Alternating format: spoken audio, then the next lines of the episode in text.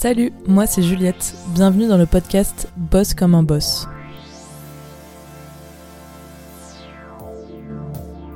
Pour ce deuxième épisode, vous entendrez parler Chloé. Sa tête vous dira peut-être quelque chose. Et oui, c'est elle sur le flyer du VIE. Si vous savez pas ce que c'est, on vous l'explique dans l'épisode. Il y a quelque chose qui m'a tout de suite marqué chez Chloé, c'est son engagement envers des causes qui lui tiennent à cœur. Après la fin de ses études, elle a cherché un travail avec des valeurs, et elle va vous expliquer comment elle a fini par trouver chaussures à son pied. Quand j'ai rencontré Chloé l'an dernier, on s'est tout de suite bien entendu, et on avait la même problématique, l'impression qu'on ne trouverait jamais de passion pour nous guider dans notre vie. Alors aujourd'hui, on va vous raconter comment s'y retrouver en prenant le temps d'éliminer ce qui nous plaît pas, l'importance d'avoir des expériences professionnelles quelles qu'elles soient, et se poser la question de pourquoi et pour qui on travaille. Parce que finalement, tout devient beaucoup plus facile quand on fait les choses pour soi, et on vous rappelle qu'on n'a pas besoin d'avoir un métier de passion pour s'épanouir pleinement. On vous parle aussi du format de l'alternance, et je vous jure que personne nous a payé pour en faire autant la promotion. Je vous souhaite une bonne écoute. Salut Chloé Salut Bienvenue dans Boss comme un boss. Merci. Chloé, on se connaît depuis euh, l'année dernière. On était, euh, je faisais mon stage où elle était en alternance. Et euh, t'es une des premières personnes à qui j'ai parlé de ce projet de, de podcast. Je m'en souviens. Et du coup, ça me tenait vraiment à cœur euh, que tu viennes parler un peu de ton parcours, de ta vision des choses sur l'orientation, d'un peu tout ce que tu avais vécu et tout ça, puis nous donner un peu ton, ton ressenti, tes petits tips peut-être, Mm. qui sait, sur tout ça. Mais avant tout, Chloé, on va te demander de te présenter. Ouais. Donc si tu peux nous redonner ton âge, euh, où est-ce que tu as grandi, le métier que tu voulais faire quand tu étais petite et celui que tu fais aujourd'hui. Alors, euh, j'ai 24 ans. Je viens de Marseille. Je suis née à Paris, mais j'ai vécu à Marseille. Qu'est-ce que je voulais faire quand j'étais petite? Euh, bah, J'ai réfléchi à cette question. Et je crois que c'était maîtresse, mais c'est nul. enfin, je veux dire, c'est un truc que toutes les petites filles veulent faire, quoi. ouais, mais bon. Donc, pas très fun. Mais euh, voilà. Et ensuite, là, je travaille en ce moment euh, en tant que commercial chez Café Joyeux. Ok. Euh, bah, je l'expliquerai mieux Bah après. oui, bah, euh. on, va, on va revenir sur tout ce qui s'est passé entre euh, ce moment où tu voulais être maîtresse et maintenant euh, ton, ton boulot de commercial chez Café Joyeux que tu as commencé il y a pas très longtemps. hein. Ouais, en plus, un Voilà. mois. Donc écoute, ça nous fera l'occasion de, de rediscuter de ça. Donc du coup, ma première question, c'est euh, c'est quoi pour toi la réussite, Chloé? Je pense que la réussite euh, de mon parcours personnel, hein, pour moi, Chloé, c'est le fait de d'apprécier ce que tu fais sur le moment présent et, et surtout de en fait juste de faire ce que tu kiffes. Et même si par hasard enfin si t'as un moment de ta vie où c'est pas un truc que tu kiffes mais tu sais que ça va t'amener à un endroit que tu kiffes bah juste le faire et, et apprécier le moment présent parce que c'est en appréciant le moment présent que tu que tu peux avancer sans te prendre la tête, sans stresser, etc. Et euh, moi, je sais que j'ai pas toujours euh, apprécié les jobs, etc. que j'ai fait. Mais Et, tu euh, savais que ça mais je savais que ouais, ça allait m'amener quelque part. Et surtout, c'est une clé pour justement encore plus se découvrir. Et on est jeune, on a le temps de faire. On ne le dira jamais assez. Ouais, que c'est compliqué, hein. Toujours, même aujourd'hui, euh, même en étant déjà euh, dans la vie professionnelle, c'est compliqué d'y voir clair euh, sur l'avenir et sur ouf. tout ça. ouais, vraiment. Bah écoute, c'est beau ce que tu Ouais. dis, Chloé. On adore. Bah écoute, maintenant on va, on va revenir il y a quelques années, peut-être au temps où tu voulais devenir maîtresse, donc à Marseille, dans tes, dans tes petites années euh, Au soleil. école, euh, école primaire, quoi, ouais, au soleil. Et euh, est-ce que tu peux un peu nous raconter euh, la famille dans laquelle tu as grandi? C'était quoi un peu les, les valeurs que tes parents t'ont inculquées euh, Le milieu social dans lequel tu étais le, le genre d'élève que tu étais à l'école, tout ça c'est dis-nous un peu, dis-nous peu Je- sur toi, on veut connaître un peu les détails. Euh, du coup, moi, j'ai grandi dans une famille. On était, enfin, on est toujours euh, trois enfants et avec mes parents, euh, mon père et ma mère. Et mon père a toujours énormément travaillé euh, pendant, euh, bah, depuis toujours en fait. Bon, un peu moins maintenant parce que voilà, mais euh, mais quand on était jeune, il travaillait énormément. Et ma mère était mère au foyer. Mon père, il a développé son entreprise, pas mal, enfin plus, plusieurs entreprises. Et quand on arrivé à Marseille, il a de- développé son entreprise avec ses potes, donc trop cool. Et ma mère, quand j'avais genre, je sais plus, j'étais en sixième, enfin bref, je sais plus, elle a ouvert sa boutique de jouets Trop à bien. Marseille, ouais. Donc trop bien. Et, euh, et du coup, j'ai toujours euh, bah, grandi avec des parents qui travaillaient quand même beaucoup et qui étaient toujours euh, hyper actifs.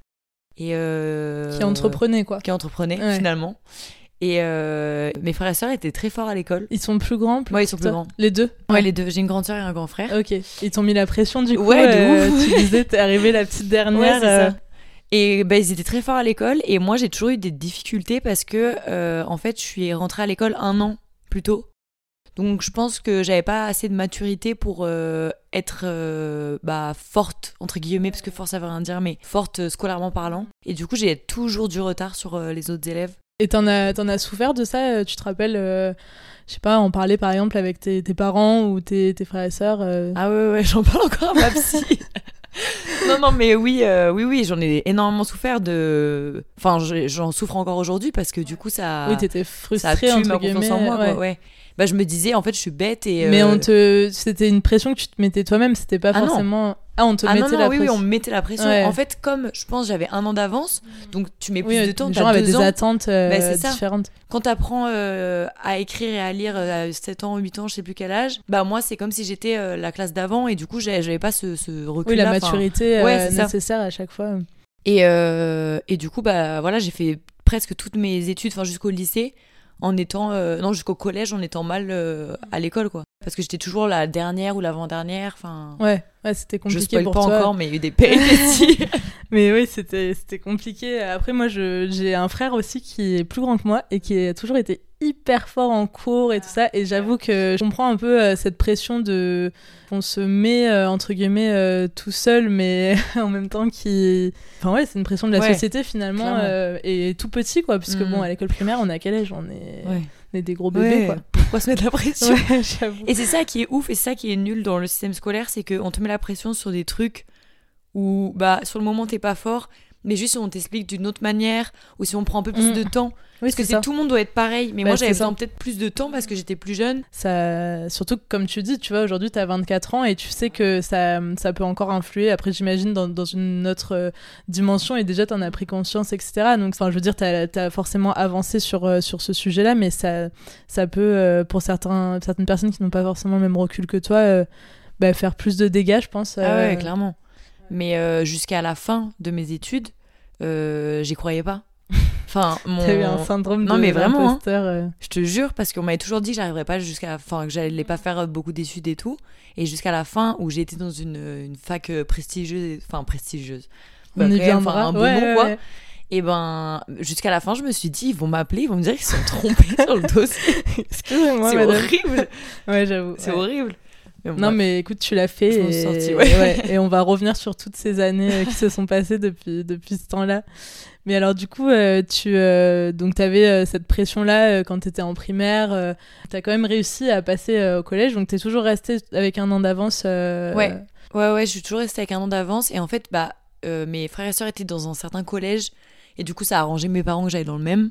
Et en fait, ils voulaient pas me prendre parce que j'avais pas d'assez bonnes notes. Et je sais plus euh, comment c'est passé. Soit j'ai augmenté mes notes, du coup, ça allait un peu mieux. Soit, euh, comme mes frères et sœurs y étaient, bah, du coup, ils ont dit, OK, on la prend. Mais sous réserve qu'elle euh, s'en sorte, quoi. Ouais, et là, elle va nous raconter. Et en fait, j'ai fait, du coup, tout mon collège dans un même euh, lycée. À Marseille, du coup, toujours. hein. Ouais, à Marseille. Et en fait, c'est un lycée euh, privé, jésuite, du coup hyper élitiste, etc. Donc déjà, le milieu, c'est pas du tout un milieu où je me sentais très à l'aise, avec des gens qui te jugent tout le temps. Il y avait du harcèlement, enfin. Ouais, c'était pas ouais, des c'est super vraiment. bons souvenirs. ouais, quoi. non, c'est pas à le collège pas du tout. Enfin, j'ai quand même rencontré mes meilleurs potes au collège, mais à part ça, euh, non, c'était horrible. Et même les profs, ils étaient tellement méchants et, euh, et ils me comparaient souvent avec mes frères et sœurs. Ah oui, ouais, ouais, ah, ça, je le, je le connais, Ouais. ce, ce truc-là voilà. aussi. hein. C'est horrible. Les profs adorent faire ça, enfin, surtout oui au collège. hein. Mais pourquoi je sais pas. Je- Surtout qu'on n'est pas la même personne. Laissez-moi tranquille, euh, monsieur, dame. Et, euh, et on avait des profs, bon, il y en avait qui étaient superbes et, et justement, encore aujourd'hui, je pourrais les remercier. Mais il y en avait d'autres, c'était des gros malades. Vraiment, euh, c'est des- c'était des gros malades et en fait, tu peux pas éduquer quelqu'un comme ça. Enfin, tu peux pas. euh, Enfin, on est jeune, je veux dire, j'étais en troisième et elle m'a fait douter sur. Enfin, une prof qui m'avait fait douter sur toute ma. Oui, ton existence. Mais vraiment, non, mais ouais. vraiment, elle m'a fait aller voir une, une orthophoniste parce ah qu'elle ouais. pensait que j'avais peut-être des problèmes graves et tout. Et j'étais allée voir l'orthophoniste, elle m'a dit, mais vous avez rien. Enfin, Ouais. genre, non, mais c'est euh, surtout que c'est l'âge où tu te construis, Mais où tu es dans la, la pré-ado, euh, adolescence, et, et ça, peut, ouais, ça peut faire des ravages. Enfin, franchement, on en revient à ce qu'on disait tout à l'heure. euh, Et c'est surtout qu'en fait, elle me mettait tellement sous pression que je faisais des fautes que, évidemment, Oui, je bah ne fais pas d'habitude. Et du coup, c'est pour ça qu'elle pensait que j'avais des problèmes. En fait, elle me mettait tellement la pression que juste mon cerveau, il paniquait totalement. Et c'est très rigolo parce que j'ai oublié mes années collège.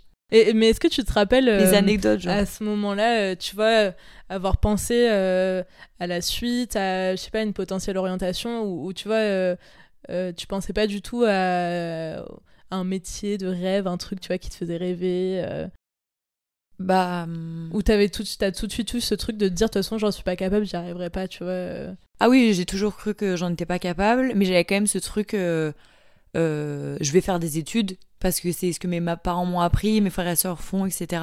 Oui, et, c'est- tu te disais que c'est ce qui te permettra, entre guillemets, d'avoir le choix. euh, Ouais, voilà, c'est ça. C'était en mode, euh, bah, j'ai fait une, enfin, une filière, euh, je sais pas comment on dit, mais euh, c'était quoi Générale. ES, ouais, générale économique et sociale. Et euh... Attends, mais tu brûles les étapes, ouais, là. On est au collège, là, pour dire gros, Oui, oui, oui. j'ai fait tout ce qu'il fallait pour que ce soit tout ouvert. Oui, oui, oui. Pour pas me fermer de porte. Ouais. Je... Non, non. je t'ai coupé trop dans ton vite. élan.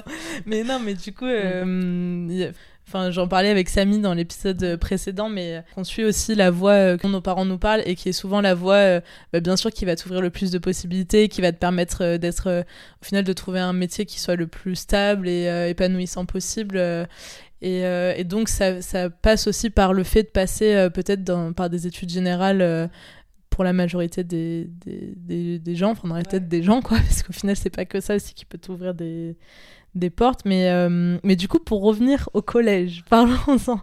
Après, je te laisse tranquille euh, sur, euh, sur ces, ces années compliquées, mais est-ce que du coup, ta relation, par exemple, avec tes parents, à ce moment-là, ils savaient que ça se passait pas très bien Est-ce qu'ils t'ont parlé d'inquiétudes potentielles par rapport à la suite Ouais, je pense que mes parents, euh, comme j'étais une, euh, je suis toujours euh, assez positive et heureuse, etc., et entourée d'amis, euh, ils n'avaient pas peur sur ce niveau-là, mais euh, je pense qu'ils comptaient aussi là-dessus sur le fait que je sois une personne bien, enfin bienveillante, etc.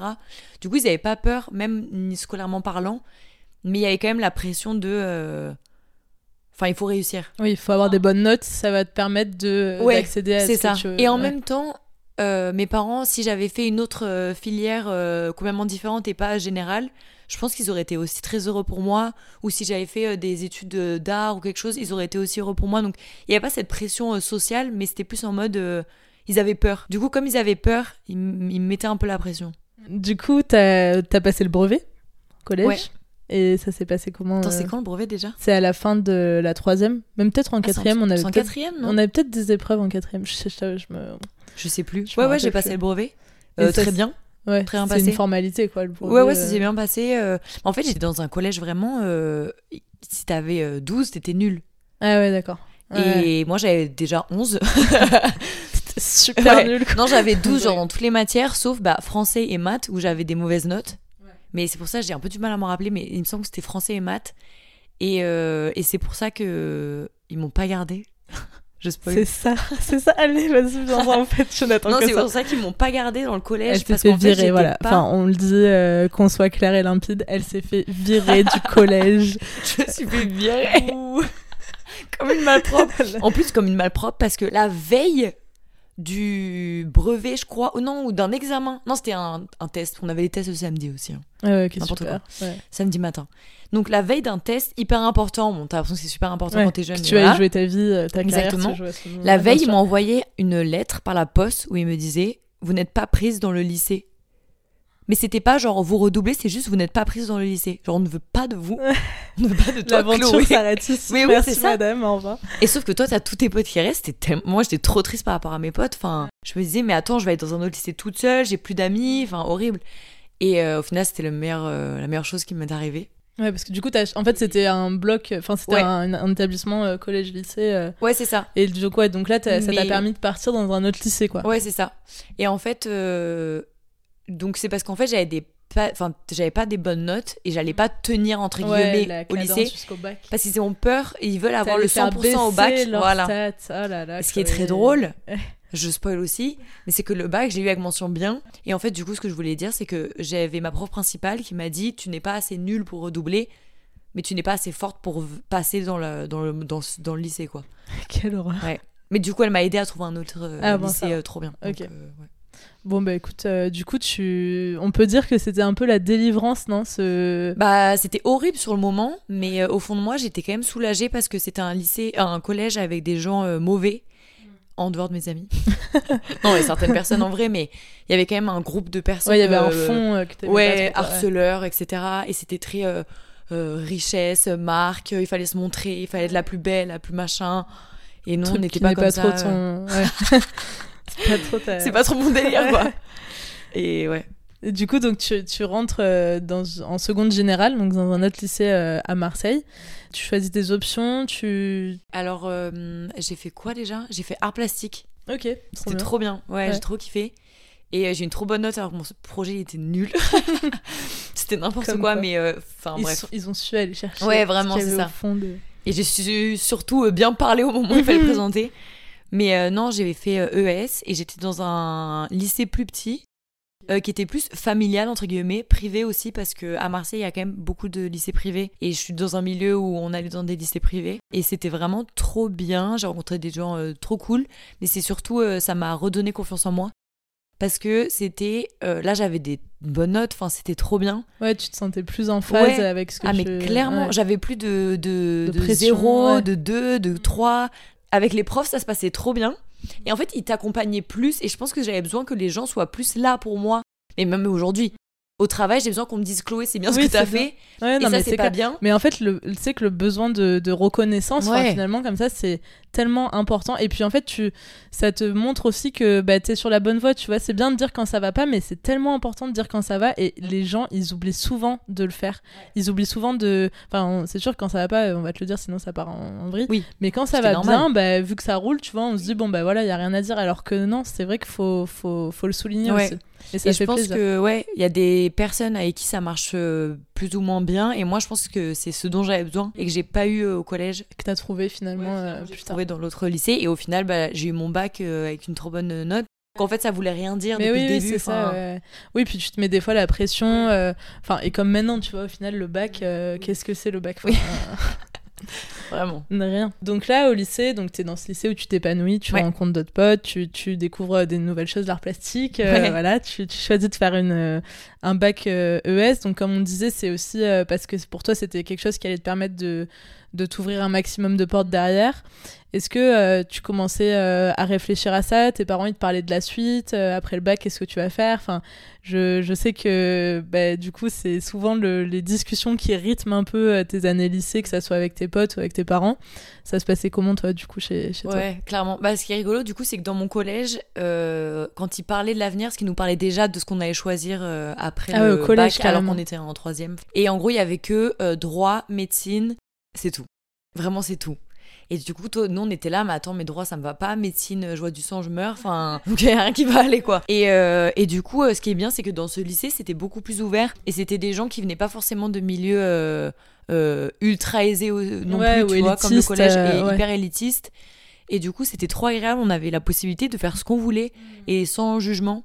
Et tu t'es pas, euh, à l'inverse, tu vois, euh, perdu, entre guillemets, dans tous les choix que tu pouvais avoir euh, Non tu- Si, je pense que. Ah, je t'avoue, je me rappelle plus trop en vrai, mais je pense que si, je me posais beaucoup de questions. Mais ça allait parce que. Enfin, je savais que grâce et merci à mes parents.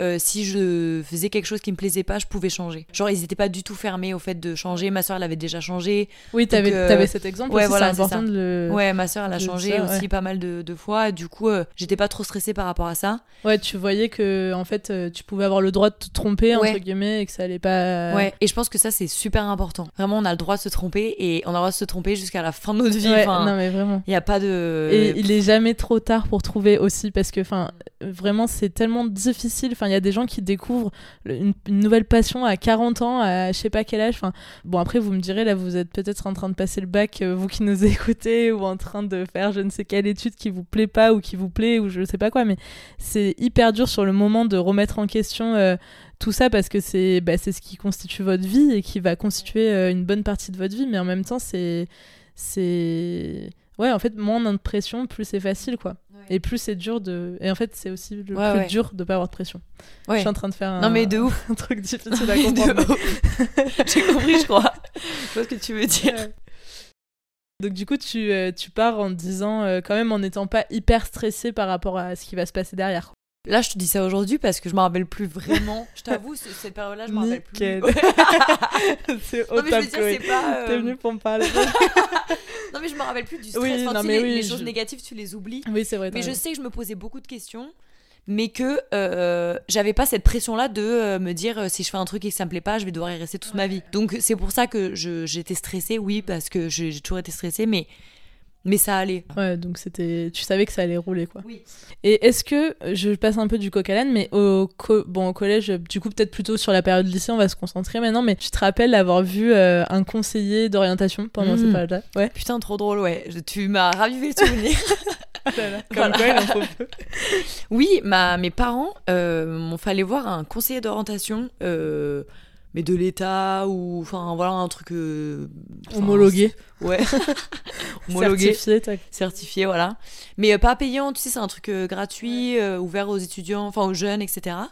Et j'étais allée voir ça, et elle m'avait dit quoi? Elle m'avait dit que je devais faire un métier plus dans l'hôtellerie. Ok. Donc ce qui est drôle, c'est ce que j'ai fait. peut-être. Mais c'est parce que je crois qu'à ce moment-là, en fait, euh, je voulais aller en hôtellerie, c'était en terminale, et du coup, je me suis dit qu'elle avait juste dit ce que j'avais dit. Donc en fait, fin, je suis sortie de là en mode bon, est-ce que c'est la vérité Ouais. ou Est-ce que cette dame se Bizarre, ouais. de ma gueule? Ouf. Et donc du coup, euh, justement, ce, donc euh, on va on va le, le voir par la suite. Mais euh, déjà, toi, c'était quoi? C'était APB, parcoursup, Pa- APB. Non. T'as- Tes choix rien. Non, rien. T'es passé Ouais, en, en direct, en candidat libre. Ouais. Parce que du coup, euh, donc parlons-en.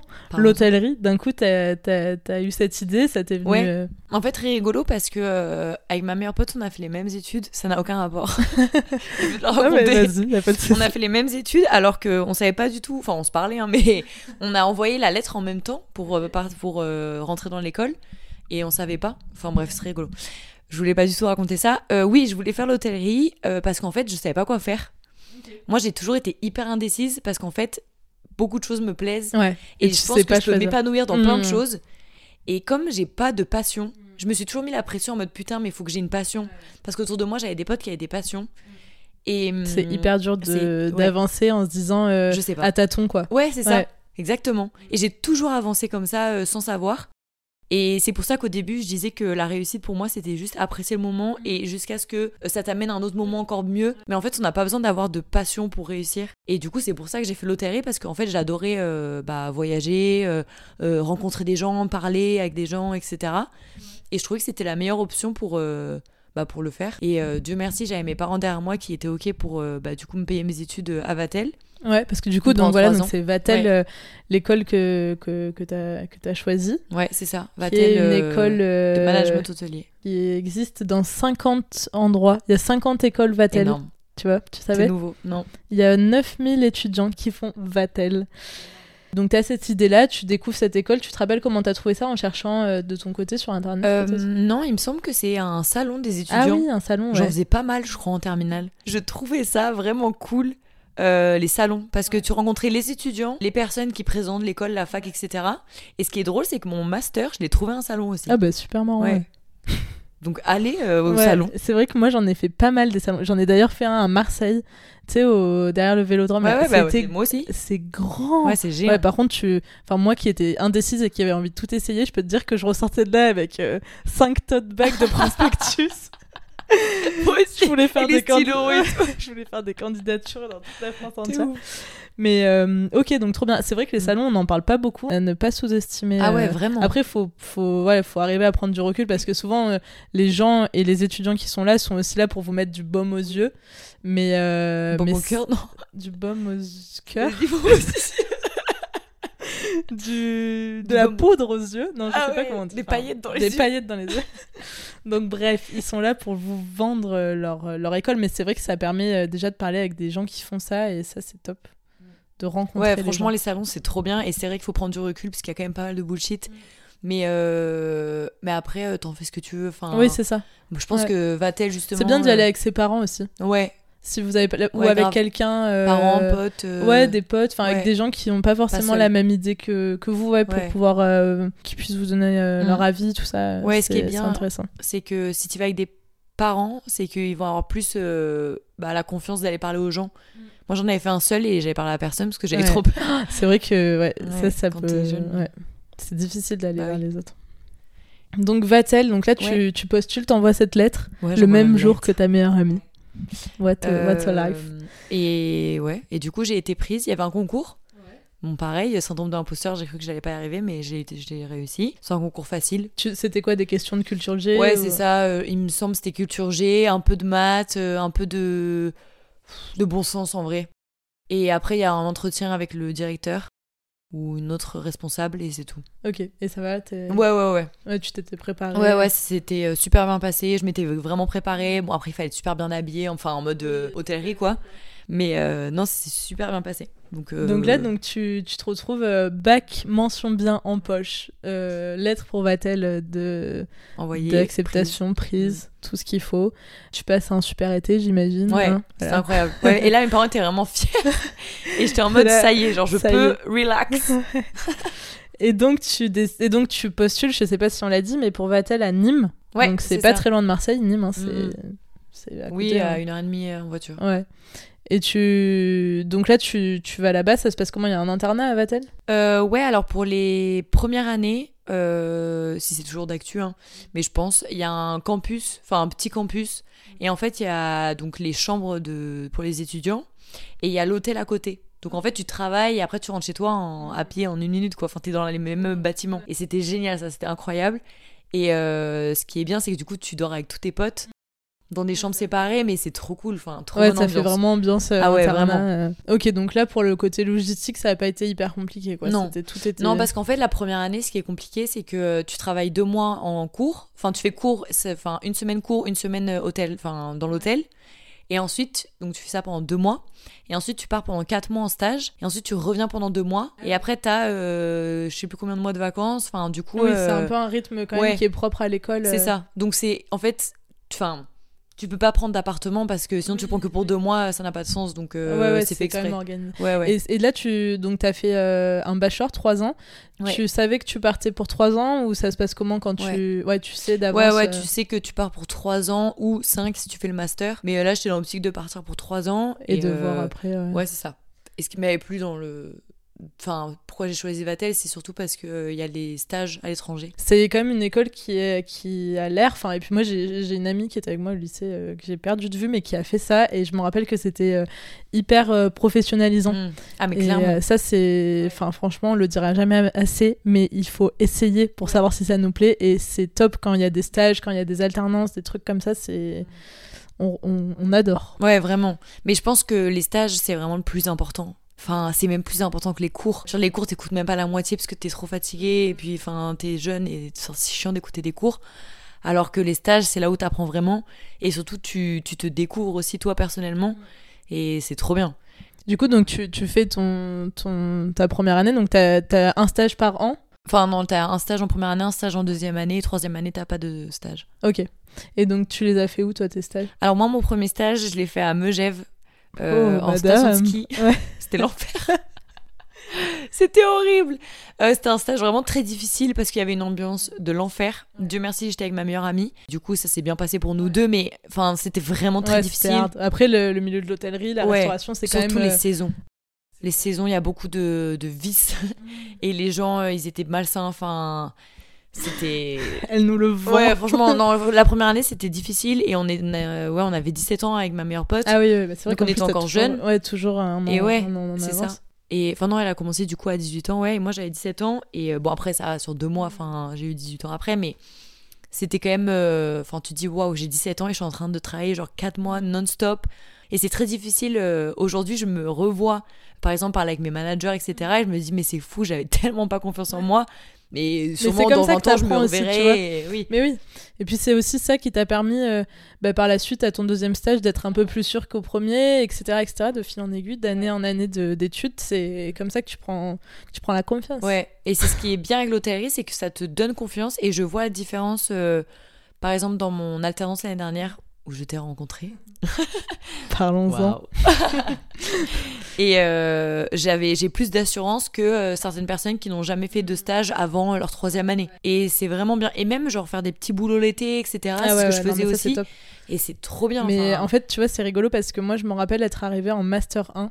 Donc, euh, c'est-à-dire, tu rentres dans ta quatrième année d'études et rencontrer des gens qui n'avaient jamais fait de stage.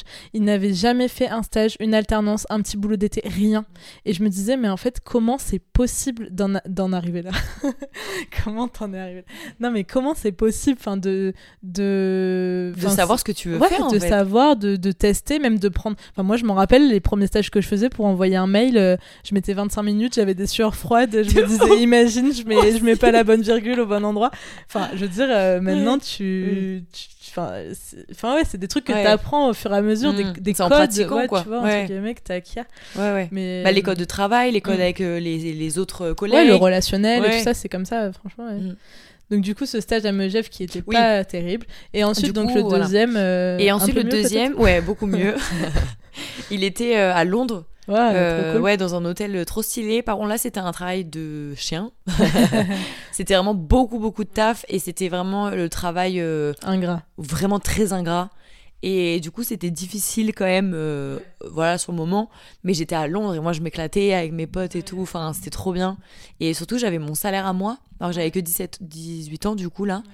Et euh, enfin, 18, 19.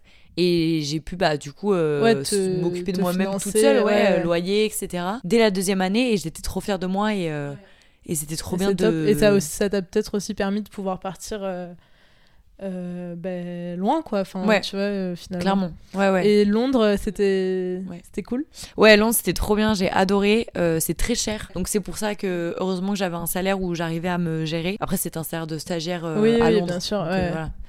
Et, euh, et c'était incroyable. Enfin, Et euh, ça se passait comment Du coup, avais, euh, l'école te fournissait une base de contact où tu savais que, enfin, tu vois, ils prenaient les mêmes stagiaires tous les ans ou tu as fait tes recherches de ton côté, t'étais étais aidé ou pas du tout bah, certains étaient aidés et d'autres, s'ils avaient des contacts, ils passaient par les contacts. Donc euh, ça dépendait. euh, si t'as besoin d'aide, euh, ils peuvent te trouver un stage. Si t'as pas besoin d'aide, bah. Oui, tu te ouais. débrouilles, quoi. Mais le problème, c'est que si tu leur demandes de l'aide, tu peux avoir aussi des stages genre un peu loin, euh, un peu perdu, euh, pas à Londres même quoi. Après, j'en avais qui, j'ai des potes qui étaient à Londres même euh, grâce à Vatel. C'est un petit, un petit bonheur la chance. Bon, bah écoute, c'est quand même trop cool Mm. d'avoir pu vivre Ouais, ça. c'était euh. trop bien. Ouais. Et même euh, du coup à Vatel, ce qui était bien, c'est que tu avais une semaine cours, une semaine pratique. Et dès la fin de la première année, on manageait des équipes, des étrangers, parce qu'il y avait beaucoup d'étrangers. Et ça, on a trop adoré. Enfin, Ouais. Tu parlais beaucoup anglais, du coup euh, Ouais, quand même euh, pas mal. Après, ils parlaient aussi français parce qu'ils étaient là pour apprendre le français. Et du coup, euh, c'était trop cool d'avoir ce mélange de, de de culture. culture, ouais, à, à mes 17 ans, 18 ans, enfin dès le début dans le travail. Et je pense que ça m'a grave ouvert l'esprit sur la suite. Ouais, de ouf, bah ça c'est clair. ouais, c'était trop bien. Puis tu t'apprends aussi à. à, Bah, à travailler à avec travailler des avec des qui gens ont qui ont Pas, ouais. ouais, la même culture Ouais. que toi. Et c'est vrai que C'est tellement euh, différent. Bah, Et c'est pas la même bien, façon hein, de, de, ouais, de parler. Bah oui, on le voit dans. Enfin, dans ce qu'on a fait. voilà. on spoil pas.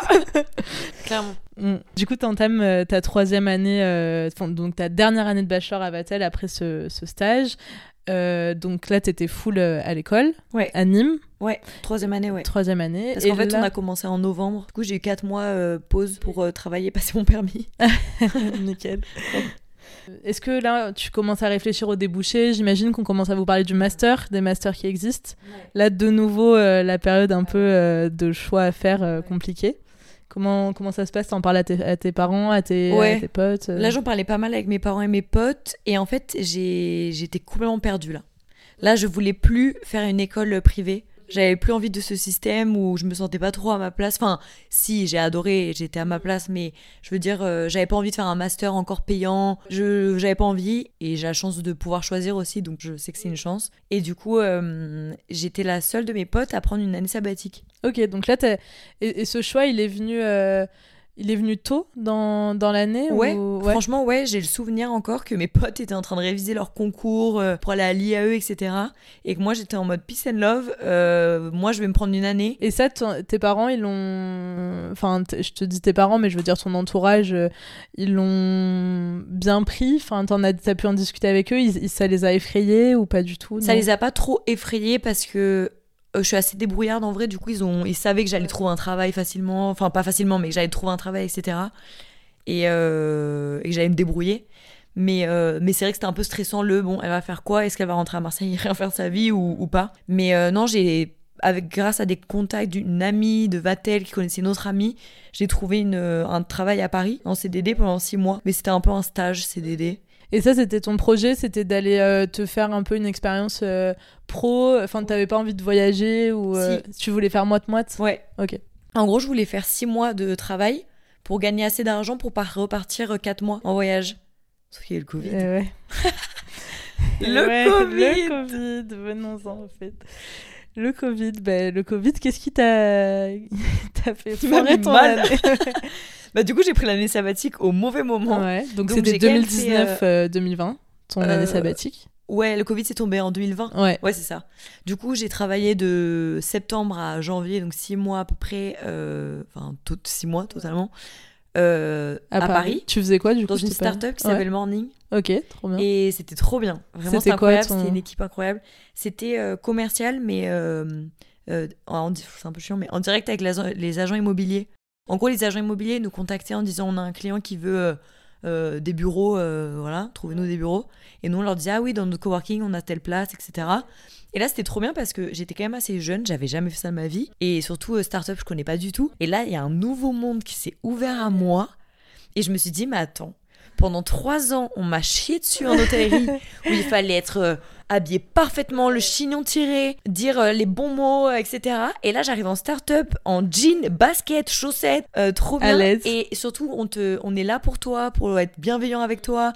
Euh, on te donne un ordi, euh, t'as les vacances quand tu veux, tu demandes, Mm. t'as le droit de les Oui, avoir. puis des horaires quand même. Enfin, on n'a pas parlé Bah oui. de ça, mais ah oui, la restauration, c'est un quitté, peu euh, le, le, la- la- le point noir. Enfin, après, tu me diras pour certains, peut-être pas, mais c'est quand même les horaires, quoi. C'est- C'est c'est compliqué, on va pas se mentir, hein, de, de travailler euh, de nuit, le soir, euh, en décalé, euh, le week-end. Mais c'est en partie pour ça que j'ai arrêté. hein. Parce que Et, franchement, je et me oui, et du coup, c'est quoi. T'as as eu un trop plein T'as voulu Oui. tester autre chose euh, Ouais, c'est ça. Et je me disais, ok, là, on est encore dans l'hôtellerie. Une grande partie de mes potes continuent dans l'hôtellerie aussi, un petit peu. D'autres, pas du tout. Et je me suis dit, mais en fait, j'ai plus, j'ai envie de voir autre chose. Quitte à revenir dans l'hôtellerie, peut-être c'est ça qui me plaît. Mais autant aller voir autre chose pendant mon année sabbatique, en profiter et après euh, voir. Après choisir, ouais. Ouais. Oui, parce que rien ne t'empêchait. Puis comme on l'a répété, t'avais toujours un an d'avance. Et rien ne t'empêchait. et Enfin, que t'aies un an d'avance ou pas, même. hein, Oui, euh, disons, clairement. T'es pas, on n'est pas un, deux, Ah voire non, trois mais ans. clairement. Mais euh, tu pouvais, ouais, bien sûr, voilà, te permettre d'aller voir un peu ailleurs. Et de toute façon, tu l'avais maintenant ton bachelor en poche. Oui. euh, rien ne t'empêchait de reprendre un master un an plus tard, que ce soit dans cette école ou pas, quoi. C'est ça. Et je pense que c'était vraiment le meilleur move de prendre une année sabbatique, bah, justement pour euh, déjà euh, faire des choses qui me plaisent et grandir. C'est trop bien. Même, enfin, prenez une année sabbatique. Là, euh, quiconque nous écoute, prends une année sabbatique. Vraiment, trouve-toi un taf, une année sabbatique où tu travailles, c'est pas grave, ou si tu peux voyager, voyage. Enfin, ou franchement, pas un Erasmus. Enfin, si, il faut faire des Erasmus, etc. Mais je trouve que prendre une année où tu n'es pas dans le système, c'est vraiment le moment où tu te dis, mais waouh, genre j'ai toutes les possibilités, je peux tout faire. C'est trop bien. Et donc, euh, donc là, tu fais ton année, tu, fais, tu découvres euh, le monde des startups, le métier de commercial aussi. Et euh, donc là, le Covid arrive. Bah, du coup, je devais euh, partir en Espagne pendant 4 mois. J'avais trouvé le logement, mais je voulais travailler là-bas bah, en restauration, juste pour kiffer la vie et apprendre l'espagnol. Mais du coup, la veille, mon avion a été annulé. Et le- l'Espagne a fermé. Donc là, retour Marseille. bah ouais. Bah en fait, j'ai rien fait, je suis restée à Marseille. Ouais. Et donc, t'es resté à Marseille pendant le confinement. euh, T'as commencé du coup à, réfléchir à la suite? Oui, ah oui, du coup, oui. oui, parce que je voulais quand même reprendre le master. J'avais dit, je me prends une année sabbatique, mais dans tous les cas, j'aimerais bien faire un master. Parce que j'avais pas envie d'avoir que de l'hôtellerie sur mon CV. Donc, j'ai Oui, trouvé... puis t'avais aussi découvert euh, ce côté-là qui te plaisait. Ouais, en euh, Ouais. Et je pense aussi euh, que c'est mon frère qui m'a fait euh, découvrir le monde des startups, parce qu'il était dans une startup. Et je me suis dit, ah, ça a l'air trop bien, vas-y, je vais y aller. Trop cool. Et euh, ouais. Et euh, du coup, oui, je me suis dit, euh, je vais faire un master. Euh... Et je là, savais t'as pas encore lequel, ouais, mais je voulais être soit, enfin à Paris, de sûr, et soit la Sorbonne, soit Dauphine. Du coup, j'ai postulé qu'à ces deux trucs. Et j'ai pas été prise à Dauphine, mais tant mieux, je crois, parce qu'en fait, l'ambiance, c'est pas ce qui me plaît. Tu te serais mis la pression. Ouais. Et j'ai été prise à la Sorbonne en master entrepreneuriat et management, et c'était trop bien. Et donc, euh, pour ceux qui écoutent et qui ne savent pas, à Paris, il y a 17 universités. Rien que ça. Et donc, euh, Paris 1 Panthéon-Sorbonne, comme on l'appelle. On l'appelle. C'est une fac qui est spécialisée dans le domaine des sciences éco, de la gestion, des arts, des sciences humaines, du droit et de la science politique. Donc, C'est Exactement. assez large. Je mais, sais pas. euh, mais, mais voilà, donc tu es prise dans ce master EMEP. Et MEP. EMEP, exactement. C'est entrepreneuriat et management des entreprises patrimoniales. Les critères de sélection. euh, Alors, il y avait pas mal de dossiers apparemment, donc euh, je suis plutôt fière. après mon parcours euh, un peu difficile au collège-lycée. Et les critères de sélection, c'était sur dossier. Et après, si t'étais pris sur dossier, t'étais pris. euh, Enfin, t'avais un entretien. Et en fait, pendant l'entretien, fallait euh, pitcher un peu euh, un projet que tu voulais développer. Donc moi j'étais grave dans le mood de développer un hôtel bienveillant où on traitait bien les salariés. Donc j'avais grave pitché ça et elles avaient trop euh, aimé et je pense que mon parcours un peu atypique de pas Oui, que puis de venir fac, de ce, de ce milieu-là aussi, ça a rajouté de la crédibilité à ton propos, Ouais. je pense. je pense. Du coup euh, j'ai eu vraiment de, de la chance et euh, enfin j'avais travaillé aussi mais du coup j'ai été prise ouais. Et donc là, euh, le, tu commences les cours, tout ça, euh, tu passes, donc tu rentres à la fac. Est-ce que tu t'as senti un décalage entre la fac et l'école euh, Ouais. de, de, de rythme, euh, sûrement? Euh, oui, bah déjà, t'es un peu. euh, t'es pas obligé d'aller aux, aux amphis. Du coup, t'es un peu plus libre. Euh, après, voilà, j'y allais pas tout le temps, j'avoue. Au début, si, mais après, je t'avoue que non. Mais en Après, fait, tu réalises très bien que tu peux rattraper facilement. ne faites pas ça. Mais euh, non, après, ça dépend des profils. hein. Mais oui, et j'ai préféré euh, l'ambiance de la fac que de l'école. Après, t'étais aussi plus âgé. Oui. Et je pense que c'est quand même plus facile euh, Ouais, ouais, ouais. d'être, euh, de rentrer après avoir euh, déjà été trois ans et même quatre ans dans la Encadré. vie étudiante encadrée que tout de suite après le bac. À mon avis, Ah c'est ça peut faire un vrai choc. Clairement, bah surtout que là, en master, j'arrivais à rater des cours et à pas y aller. Après, les TD, t'es obligé d'y aller, donc j'y allais. Mais euh, les... quand t'es jeune, enfin, évidemment, tu vas pas y aller. Enfin, Parce que du coup, si de jamais des, des lycéens nous écoutent et qui connaissent pas du tout le fonctionnement de la fac, il y a souvent, enfin après, j'ai pas envie de faire une généralité, mais la plupart du temps, c'est quand même des modules soit d'amphi, donc là, c'est des grosses, grosses promos. euh, euh, je sais pas, ça peut aller jusqu'à combien de personnes, c'est énorme. C'est énorme. Combien, vous je sais plus. Franchement, tu peux être 250. Enfin, Ouais, même Et le truc qui est dommage aussi à la fac, je pense, au début, parce que là, on était en classe, nous, donc ça va en master. Mais euh, mes potes qui étaient avant à la fac euh, en... en licence, bah, tu te fais difficilement des amis. Ouais, c'est ce que j'allais dire. C'est compliqué de rencontrer les gens parce que déjà, t'as jamais cours. Et en plus, euh, dans un amphi de 500 personnes, euh, c'est compliqué d'aborder quelqu'un, quoi. C'est ça. Alors que, bah, du coup, euh, à la fac, faut aller dans des assos. Faut en fait être euh, Proactif. act- Ouais, ça, proactif.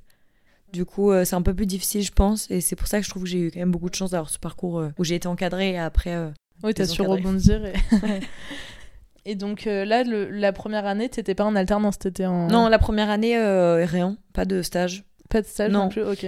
Euh, étonnant d'ailleurs, je me rappelle plus pourquoi. Non, et il ça te pas plaisait stage. les cours et tout euh Euh, alors, c'était en distanciel. Ah avec oui, le Covid, Et oblige. j'avoue ouais. que c'était une année pas facile. Et moi, le distanciel, c'est difficile d'écouter déjà en cours. j'ai un, j'ai une attention de 30 minutes peut-être, après ça me saoule. Du coup, c'était un peu difficile. Et t'étais sur Paris quand même? ouais. Ouais. Ouais, ouais, j'étais sur Paris parce qu'il y avait des cours en présentiel parfois. Enfin, tu te Ouais, rappelles, c'était le Covid. euh, ouais, je il y avait un mois oui, un mois non, donc euh, voilà. Et je faisais du babysitting à côté pour euh, passer mes journées, euh, pas rester enfermée chez moi. Et je pense que c'était une année un peu difficile parce que j'avais rencontré pas trop de monde. J'avais pas énormément de potes à Paris à ce moment-là. Donc euh, faut pas hésiter dans ces moments-là, genre faire du babysitting. Ouais, à, se, à se rendre... euh, Ouais, à se... Faut pas, faut pas se, se morfondre, quoi. Enfin, moi, j'avoue que ma première année de master, bah, c'était la même année, c'était euh, 2020-2021, là. Bah, j'ai pareil, j'ai enfin, il y a eu que des cours en distanciel et tout, j'ai rencontré pas grand monde, enfin, c'était pas hyper... euh, C'était pas hyper fun, Ouais, quoi. non. Ouais, non. On et a c'est connu- difficile connu, dans mais- ces moments-là de, d'en sortir. Enfin, Ouais, on peut vite de se aussi... motiver euh, et ouais. tout. Non, non, c'est clair. Mais donc, du coup, tu, tu finis par ne pas te démotiver et avoir ton année. Ouais, c'est vrai. Et tu rentres donc en, en M2, donc toujours Ouais. la même spé, il n'y avait pas de spécificité Non. euh, particulière. Ouais, non, non. Donc là, c'était un peu la suite logique. Tu postules tes prix euh, si t'avais Ouais. des bonnes notes. En fait, je crois que la première année, c'est management stratégique. Et deuxième année, c'est EMEP, entrepreneuriat et management. Ok, donc tu t'es spécialisé euh, du coup en, en deuxième année. Ouais. Et donc là, cette fois-ci en alternance. Ouais. Et donc là, tu t'as fait comment du coup pour trouver ton alternance? J'ai postulé Ouais. comme une folle. T'as trou- sur quoi? Sur, J'ai euh, postulé sur tous les sites possibles et inimaginables, dont Welcome to the Jungle, Indeed et euh, LinkedIn euh, et d'autres sites, je me rappelle même plus leur nom, mais c'est des petits sites. Et en fait, j'ai postulé bien en avance parce que j'avais trop peur de pas trouver. Et j'ai postulé, je pense que c'était en février, et j'ai eu la réponse en mars. Ah ouais, Donc d'accord. après, j'étais tranquille, quoi. C'est trop bien. Et je pense que s'y prendre à l'avance, ça t'enlève un stress énorme. Enfin, maintenant, ça se démocratise de plus en plus, l'alternance, mais euh, c'est vrai que c'est quand même euh, compliqué de trouver. Enfin, il y a beaucoup, il y a de plus en plus d'entreprises qui mettent des offres, euh, des fois au dernier moment, mais c'est vrai que s'y prendre tôt, c'est quand même bien.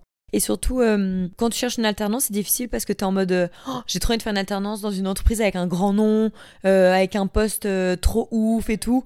Et en fait, tu te dis, mais c'est pas pour moi, ça va pas me plaire, je vais pas rester un an là-dedans. Parce qu'on n'a pas l'habitude de travailler un an. Et du coup, j'étais là, bon, je vais Un faire an, ça nous paraît interminable. hein. Ouais, Enfin, moi, je, Ah, je sais que dingue. même un stage de 6 mois, je me disais waouh, Ouais. 6 mois, alors qu'en fait, ça passe en un claquement de Ah doigts. ouais. quoi. Oh, mais mon alternance est passée vraiment en une seconde. Je, je me rappelle plus, c'est pas possible. Enfin, encore problème Mais de alors, mémoire. donc, dis-nous où tu as été prise Oui, en du alternance. coup, là où j'ai rencontré Juliette. du coup, j'ai été prise chez Business France euh, dans la partie euh, B2B, euh, agroalimentaire. Je donne des mots. Export. Export. Tu penses que c'est euh, ton expérience en start-up aussi qui t'a Mm. aidé à rebondir là-dessus? Ouais. Donc, j'ai travaillé dans une start-up et en fait, je voulais découvrir le monde dans une, euh, une grande entreprise. Donc, euh, j'ai postulé chez Business France euh, vraiment par curiosité. Je connaissais pas. euh, Ouais, tu connaissais pas. J'adore euh, l'agroalimentaire, j'adore manger. Euh, les J'adore la ça m'intéressait. Et je me suis dit, pourquoi pas, fonce. Et surtout, il y avait des VIE, je t'avoue. Je voulais faire un VIE. Et je m'étais dit, ça pourrait être une porte. Donc ça m'a juste ouvert la porte du flyer. Les volontariats internationaux en entreprise, c'est donc pour les entreprises, pour les, ouais, les entreprises françaises à l'étranger qui veulent euh, embaucher des jeunes euh, de moins de 26 ans, des jeunes français de moins de 26 ans. Il y en a dans un peu tous les pays du monde et j'avoue que c'est C'est incroyable. c'est assez sympa. Ouais. Donc tu voulais faire ton VI, tu, tu découvres euh, Business France, BF comme on dit, et, euh, et tu commences donc ta deuxième année en alternance euh, entre la Sorbonne et Business France. Là, c'était intense. Si je peux donner un conseil, c'est qu'on avait lundi, mardi en cours et mercredi, jeudi, vendredi en entreprise. Et en vrai, c'est intense de ouf. T'as pas le temps de réfléchir à ta vie et t'es tout le temps dans l'engrenage. Donc, si il faut si on peut choisir, si les étudiants ont, ont le choix, euh, faire euh, trois semaines, une semaine. D'après ce que j'ai compris, c'est le meilleur, euh, la meilleure chose. Parce que t'es vraiment dans le Je dans pense le que tu as plus de temps en entreprise, ça te permet de suivre les projets plus facilement. Après, en termes de rythme, après tout dépend, il y a tellement de rythmes différents. Oui, il y a tellement. Enfin, a, moi, là, mois, mon, mois, alternance, c'était 15 jours, 15 jours. euh, en changeant de ville et tout, je peux te dire Ouais. que c'était. euh, J'ai cru mourir à un moment donné. Mais bon, je suis toujours là dans vos oreilles. Donc, ne vous en faites pas. Vous tiendrez. Il faut tenir le choc, les amis. Euh, donc oui, donc ah ouais, c'est vrai que le- après le rythme, donc là t'étais quand même sur Paris, donc c'était Oui. plus facile, mais c'est vrai Mais que c'était fatigant. Ouais, c'est Parce que les cours, c'était du 8h, 19h. Ouais, c'est intense l'alternance. ouais.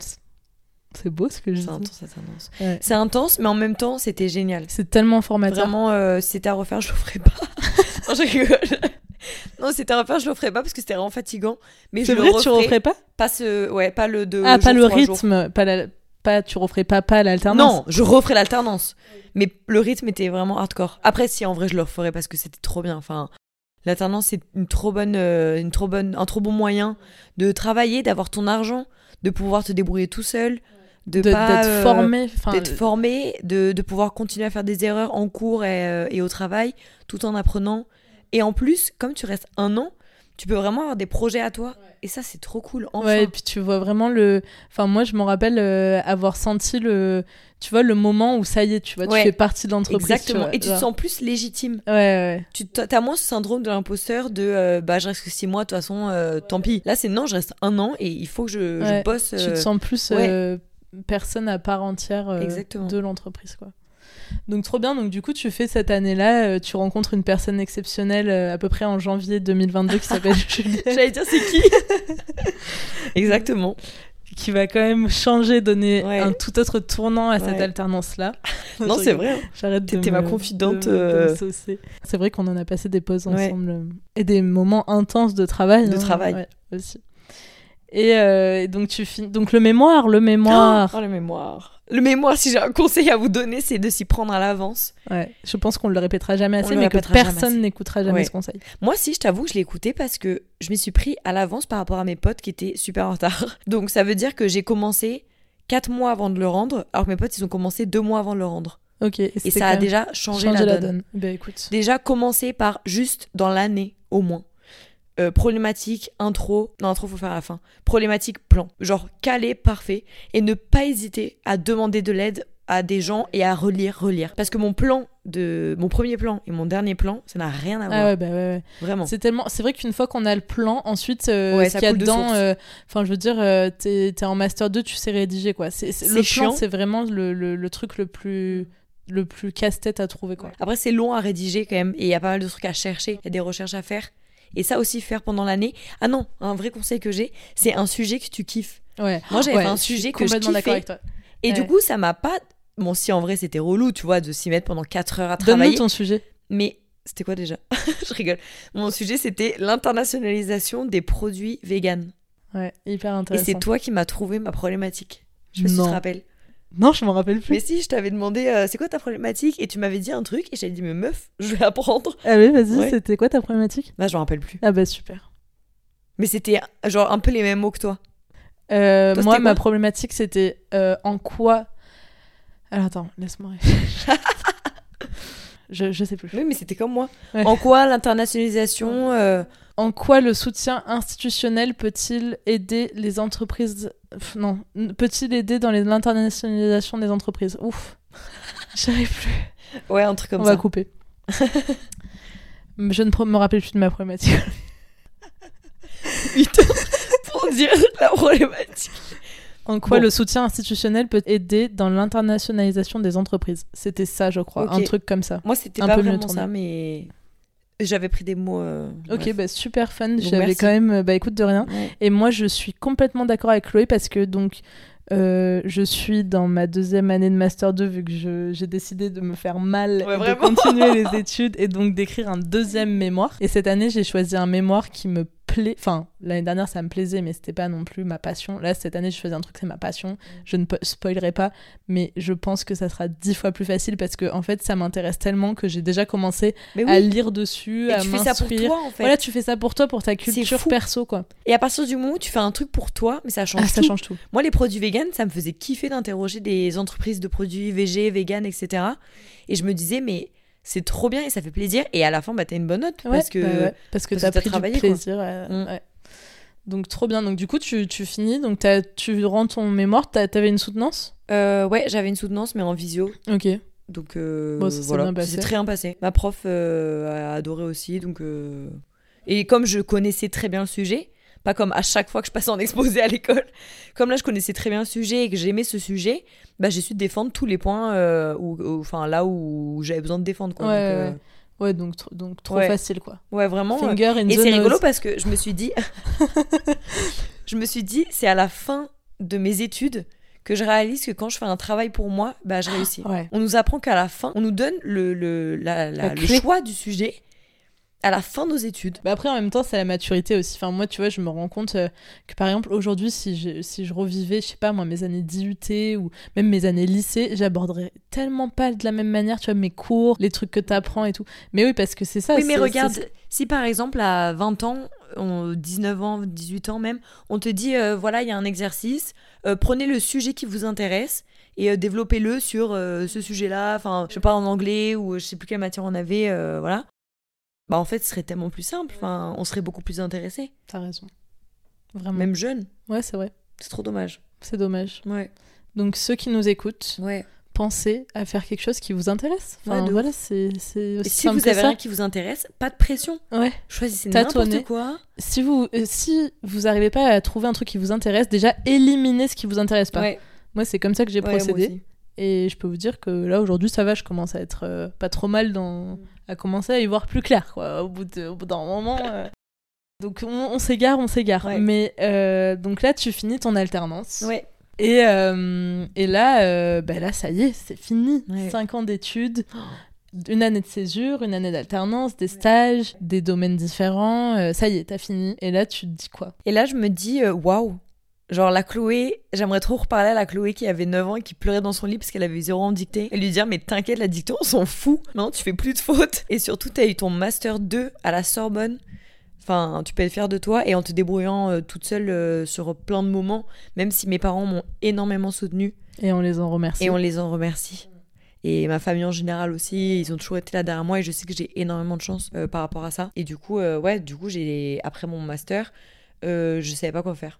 Concrètement, je Et pas tu t'es dit aussi peut-être euh, je vais un peu souffler là. Ouais. Après cette année quand même Ouais. qui est intense. C'était super intense et du coup, euh, j'avais économisé assez d'argent pour pouvoir partir deux mois en voyage. Énorme. Donc euh, je suis partie deux mois en voyage et je pense que là je rencontre pas mal de personnes qui viennent de terminer aussi leur master et tout le monde me dit oh là là, mais j'aurais trop dû prendre euh, genre deux trois mois avant de commencer un travail et je suis contente de l'avoir fait parce que j'aurais même dû prendre six mois mais parce que je pense que ça te permet de d'avoir une transition entre les deux. dire avoir une petite transition, permettre de bah tu vois un peu la même démarche que tu as eu pendant ton année de césure de te tu vois de souffler, de prendre du recul sur euh, bah, ce qui les dernières années qui viennent de passer, recentrer peut-être tes choix. surtout je pense pour les personnes qui savent pas trop où elles vont comme moi qui aiment un peu tout un peu rien etc je pense que c'est important de prendre ces moments pour euh, dire ok bon vas-y pause ça va aller c'est pas grave si tu trouves pas tout ce que tu veux si t'es pas passionné par un truc mais tu vas trouver et tu vas avancer quoi.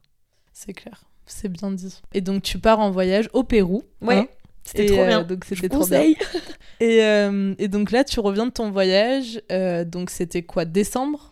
Euh, oui je reviens en décembre donc euh, pareil je me suis pris du temps pour euh, trouver un travail je m'étais dit il y a les fêtes etc donc je vais me prendre euh, bah, le temps qu'il faut pour trouver un travail parce que Oui, ça, ça, se trouve pas en une seconde ça se trouve pas sous le sabot d'un cheval. non et en fait j'ai postulé à plusieurs trucs Euh, il y a Et tu cherchais quoi euh, Tu cherchais quelque chose de précis? Ouais, je cherchais un travail qui a des valeurs. Euh, je me voyais plus du tout travailler dans une entreprise qui a pas mes valeurs, que ce soit écologique ou euh, sociale. Et du coup, j'avais vraiment envie, vu que encore aujourd'hui, j'ai pas un travail euh, qui me plaît, par exemple être commercial, c'est pas ma passion. Je me suis dit, bah vu que ça, Au ça, moins, ça va pas, s'il y a les valeurs derrière, c'est Oui, là en fait où ça va, ouais. ouais, c'est ça, où ça va te motiver. Donc, je cherchais un travail avec des valeurs. Euh, J'avais trouvé des trucs, mais euh, il y en a un, euh, j'ai eu des, des entretiens bah, à L214. Mais du coup, j'ai pas été prise parce que j'avais un profil trop junior. Et sinon, non, j'ai trouvé chez Café Joyeux sur LinkedIn. En fait, je les suivais depuis longtemps et j'ai vu un, un, un poste et une fiche de poste et j'ai postulé. Et ça a été très rapide. Ceux qui connaissent pas, Ah Café pardon. Joyeux. Alors, Café Joyeux, c'est une famille de restaurants euh, en Europe, parce que maintenant on en a deux à Lisbonne et un à Bruxelles. Et en fait, c'est des restaurants dont euh, 70% de la masse salariale est en situation de handicap. Donc, euh, handicap euh, mental ou cognitif. Donc, c'est les personnes euh, atteintes de trisomie euh, ou euh, d'autisme, par exemple. Et euh, du coup, nous, euh, enfin Café Joyeux a créé une marque de café pour en gros euh, que tous les bénéfices de cette marque de café soient réinjectés dans les restaurants. Et en fait, comme ça, c'est un cercle vertueux. Et du coup, tout le travail qui que je fais. autofinance, euh, Exactement. ouais. Après, bon, c'est financé par une fondation, etc. Mais moi, ce que je cherchais vraiment, c'était les valeurs. Et j'ai trouvé un CDD. Là, je suis partie pour 7 mois. Je sais pas si je resterai ou pas, je sais pas encore. Ouais, mais pour l'instant, Mais tu... euh, pour l'instant, juste j'avance. Et... T'es arrivé à ton objectif qui était de trouver Ouais. un job euh, avec des valeurs qui, qui te plaisent, C'est ça. qui de travailler pour une cause qui te tient à cœur et, et c'est un super beau projet. Ouais. Ouais, suis franchement, contente. c'est Mm. top. Et donc là, tu viens de commencer et, Ouais. et donc, euh, bah écoute, euh, on espère que ça se passe bien. Ouais. Non, ça se passe super bien. euh, tout le monde est très gentil. Vraiment, c'est bien. Après, voilà, bon, il y a toujours des. Bah oui, oui, c'est sûr que on- Oui. il y a toujours des inconvénients dans, dans chacun sûr. des. Après, Faut arriver à faire en sorte que la balance, le positif l'emporte sur le négatif. Ouais, exactement. Mais ouais. Ouais. Ok, bah écoute, euh, bravo. pour, euh, non, mais franchement, euh, tout ce parcours, tout ce que tu as fait, c'est euh, c'est remise en question et tout déjà. Et puis merci euh, de- de- d'être venu parler de ça surtout. Et du coup, j'ai quelques petites questions pour finir. J'en étais sûre qu'il y avait une surprise à la fin. Donc déjà, tu disais... tu disais tout à l'heure, si je revoyais la petite Chloé, là, de 9 ans, qui est en train de pleurer dans son lit parce qu'elle a eu zéro à sa dictée, bah, qu'est-ce que tu lui dirais à la petite Chloé, là? Bah, je lui dirais que. euh, je vais le répéter, mais que j'ai beaucoup de chance d'avoir été soutenue. Et que si malheureusement, euh, toi qui nous écoutes, tu peux pas être soutenu par tes parents, par exemple, bah n'hésite pas à t'entourer d'amis, t'entourer de personnes, même de profs, ou euh, s'entourer, je trouve que c'est quand même le plus important. Et c'est ces personnes-là qui m'ont aussi aidé à, À avancer. ouais, à avancer. Mm. Et, et tout en étant soi-même, quoi. Et euh, je lui dirais aussi que bah, j'ai toujours pas de passion. Parce que c'était vraiment un problème pour moi de pas avoir de passion. Je me dis, mais je vais jamais être heureuse si, j'ai pas, euh, si je travaille pas euh, pour ma passion. Et en fait, non.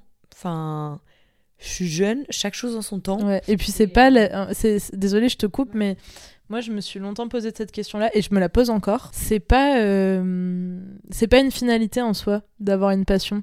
Tu peux t'épanouir dans plein d'autres trucs euh, parallèles et je pense que c'est en fait en étant euh, au plus, le plus juste avec toi-même entre guillemets que finalement ça finit par arriver. Clairement. Ce, ce truc-là Et- d'avoir une, enfin cette utopie un peu Oui. d'avoir une passion. Et surtout, les gens qui sont passionnés, qui travaillent pour leur passion, bah ils ont aussi leurs problèmes. Oui, non Donc mais en clairement. soi, enfin, je veux dire. Oui, oui, euh, il n'y a aucun métier qui ouais. est tout beau, tout rose. Enfin, c'est hyper bateau, mais c'est tellement euh, vrai. Enfin, c'est. Il faut savoir pourquoi tu travailles. Si tu travailles pour l'argent, pour euh, les gens, pour l'entreprise, pour ça. euh, le prestige. plus- ouais, pour, le futur, pour le prestige, etc. Faut savoir pourquoi tu travailles. Et euh, moi, c'est je remercie ma soeur aussi parce qu'elle me dit tout le temps, euh, mais te mets pas la pression, t'es jeune. Et en vrai, ça détend trop cette phrase. Parce que t'es en mode, bah oui, en vrai, j'ai 24 ans. Là, je suis chill chez Café Joyeux. Quand j'aurai 40 ans, je me dirais, waouh, tout ce que j'ai fait, euh, notre génération. Déjà, regarde là, est-ce que tu, Bah oui. après avoir euh, parlé là pendant presque une heure avec moi, est-ce que tu te rends compte de tout ce que tu as déjà fait? Enfin, tu vois, depuis ce- cette petite dictée là, Ouais. cette pauvre, cette pauvre dictée où t'as eu un zéro là. Parce qu'il faut savoir quand même que, enfin, ça nous fait beaucoup de points communs, Chloé, j'ai l'impression, mais j'étais Ah. Je vais t'interroger. nullissime en dictée.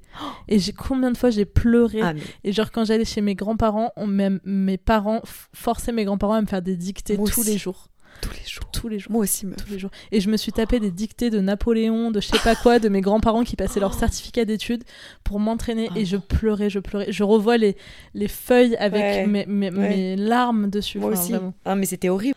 Alors qu'aujourd'hui, bon, ferait une dictée, euh, ce serait fun. Je suis encore traumatisée. Allez. Bon, alors bah écoute, euh, la deuxième question, hein, est-ce qu'il y a quelqu'un qui a inspiré ton parcours? Bah t'en as un peu parlé quand même de ta famille, ta sœur, ton, ton frère aussi peut-être qui t'a montré la voie euh, de la start-up, qui t'a ou un peu ouvert sur une autre voie que t'avais pas forcément envisagée? Bah ouais, je pense que mes frères et sœurs, enfin mon frère et ma sœur, euh, m'ont pas mal euh, aidé. Je suis un peu un mélange des deux, j'ai l'impression, dans les caractères aussi.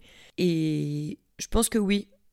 Parce que ma sœur, elle m'a appris à lâcher prise et à, et à profiter de la vie. Alors que mon frère, il m'a plus appris euh, bah, des nouvelles choses, la start-up. euh, bah, ouais, t'as montré que- une voie peut-être que tu connaissais Voilà, moins. c'est ouais. ça, des choses que je connaissais vraiment pas et qui me paraissaient super loin de moi et inatteignables pour une personne comme moi. Et du coup, euh, ouais, je pense que c'est plutôt ces deux personnes-là. Ok. Après, ma troisième question, ça serait euh, c'est quoi la plus grande opportunité que t'as eue à ton sens? Je pense que ma plus grande opportunité, c'est euh, d'avoir eu la chance de pouvoir euh, prendre cette année sabbatique et ces quatre mois aussi de pause Entre ton Entre, la fin de tes ouais. études et ouais. et d'avoir travaillé en alternance pour pouvoir avoir assez d'argent de côté pour pouvoir partir.